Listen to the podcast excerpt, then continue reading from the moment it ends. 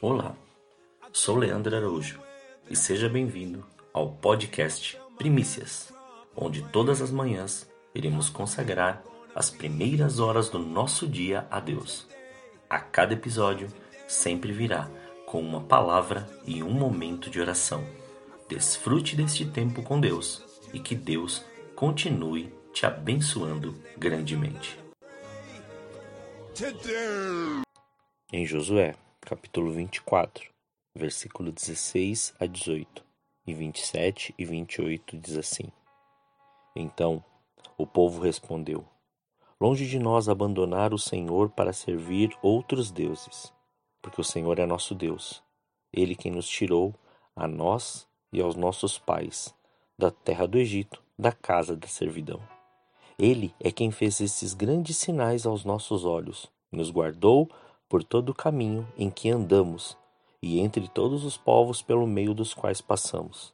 O Senhor expulsou diante de nós todas estas gentes, até o amorreu, morador da terra. Portanto, nós também serviremos o Senhor, pois ele é o nosso Deus. Então Josué disse a todo o povo: Eis que esta pedra vos será testemunha pois ouviu todas as palavras que o Senhor nos tem dito.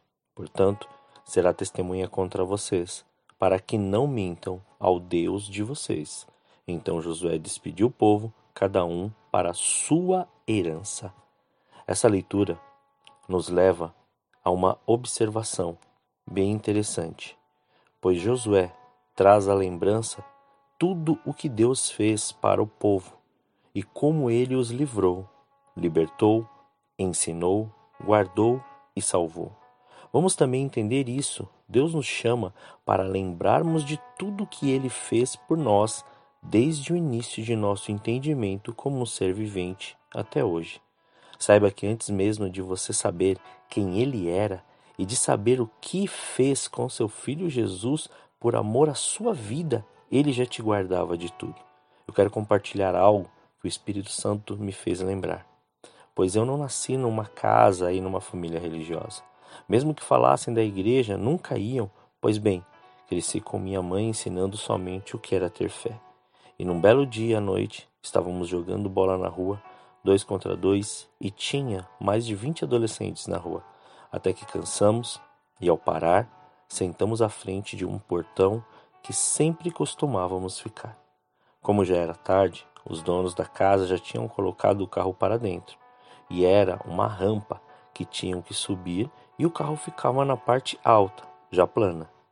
Conversa vai, conversa vem, e do nada saímos da frente daquele portão, eu e alguns amigos, quando de repente o carro desce, atravessa aquele portão e bate no muro em frente do outro lado da rua. Um carro engatado com breque de mão puxado. Todos ficaram assustados, mas ninguém se machucou. Por que contei esse fato?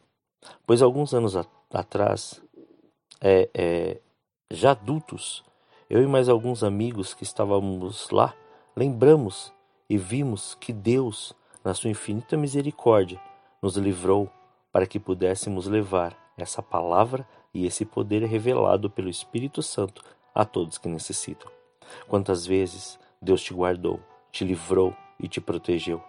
Traga lembrança todas as vezes que Deus fez isso e comece a falar em oração, pois no livro de Lamentações de Jeremias, capítulo 3, versículo 21 a 23 diz assim: Quero trazer à memória o que pode me dar esperança.